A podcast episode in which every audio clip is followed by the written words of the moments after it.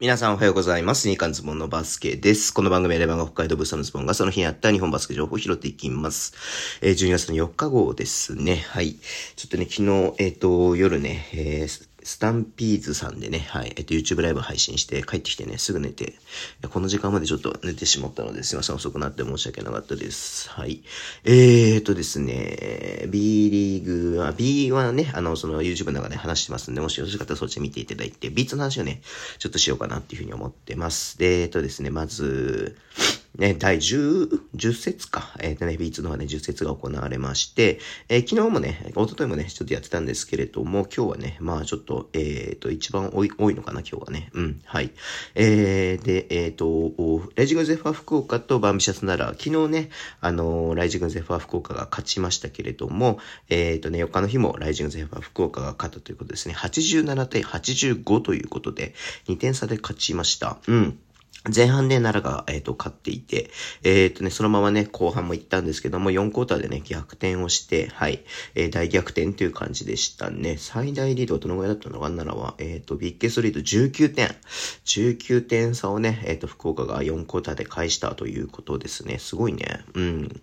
えー、で、まあ、ここでね、えっ、と、福岡2連勝で、えっ、と、奈良はね、えっ、と、2連敗ということなんですけれども、えっ、と、ちょっと待ってね、順位表としては、えっ、と、福岡ね、これで2連勝したので3位になって、で、えー、バーミシャツなら西地区の6位ですね。はい。えっ、ー、と、最下位の、えっ、ー、と、愛媛と、えー、勝利としては並んでるという感じにはなっています。はい。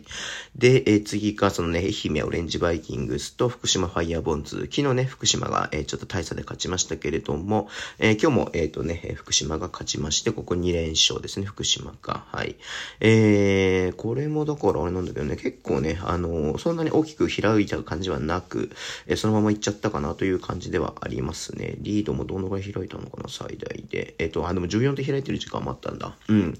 はい。えー、というところです。マイメイン山本修介は16分の出場で、アテンプトが4つあったけれども、0得点、4アシスト、まあ、4アシスト、2スティール、大立派ですね、これはね。うん。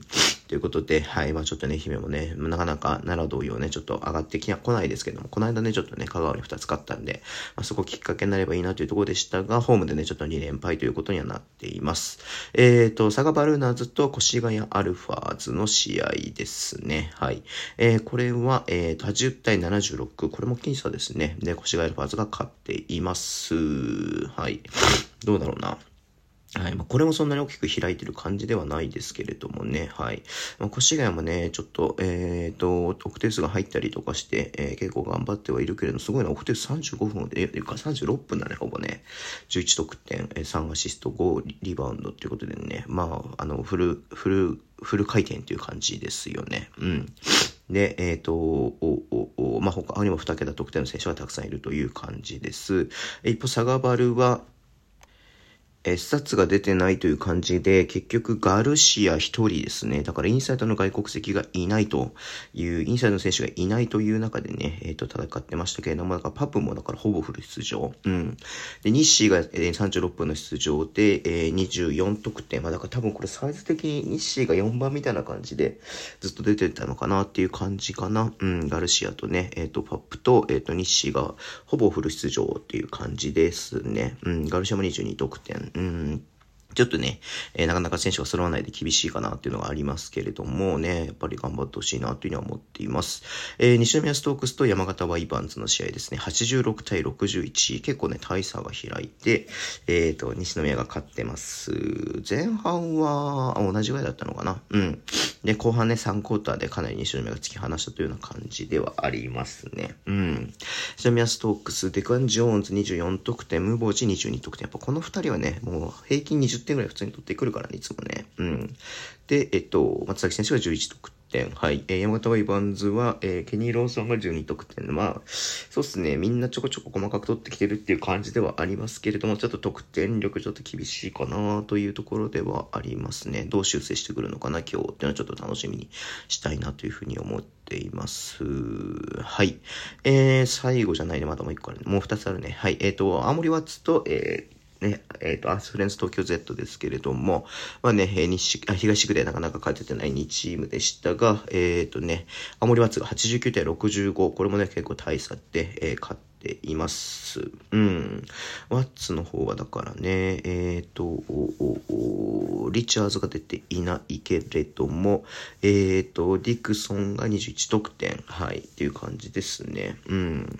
まあ、日本人選手もしっかり点取ってねっていう感じではありますが、えー、アスフレの方がね、ちょっと、クロフォード17得点で、ノーエディアが11得点、外国籍2人がちょっとね、点取ったけれども、他が伸びなかったかなという感じではありますね。うん。まあ、ワッツこれで2勝目になるのかな？うん、ちょっと待ってね。えっ、ー、と、2勝目か、2勝目になって、で、えっ、ー、と、西地区、あ、東地区、最下位がスフレ2勝16敗、えっ、ー、とね、6位が青森ワッツ2勝16敗、ね、勝率並んでますけども、直接対決でワッツが勝っているので、というところでね、あワッツが、えー、最下位を脱出してるという感じではありますね。うん。えっ、ー、と、最後ですね、仙台 T9ers と熊本ボルターズの試合、この試合ちょっと見たいの見てないんだよな、見てまだ見れてないですよね。うん。77対73、4点差、4クォータでね、逆転したっていう感じだったのかな。結構ね、序盤からハイスコアゲームにはなってますが、うん。まあね、最終的には70点台で落ち着いてるっていう感じだったのかな。はいはいはい。バーレル21得点、メインセ16得点、えー、上里なごむくん13得点、えっ、ー、と、ソルジャー12得点ということですね。まあそうだよね、仙台もちょっとね、あのー、万全ではないっていう感じですもんね、選手がね。うん。一方、熊本 LGP が14得点、キータ君が10得点、ハミルトン30得点、すごいね。うん。はい。えー、これもちょっと注目の試合だなと思っていたので、はい。えっ、と、と、えー、後でね、見ていこうかなというふうに思っています。はい。えー、そんなところでね、今日も、えっ、ー、と、5日の日もね、いろいろと、えー、日本バスケ、日本バスケじゃない、B リーグね、いろいろとありますので、楽しんでいきたいなっていうふうに思っています。はい。えー、Twitter の前に情報を発信してます。ぜひフォローお願いします。YouTube もね、毎日やってますけども、ちょっとね、この、あの、遠征の関係ですいません。えっ、ー、と、今日と明日をお休みしようかなと思ってます。えー、ラジオトークのアプリで聞いてる方はボタンを押してください。では、今日もお付き合いいただきありがとうございます。それでは、いってらっしゃい。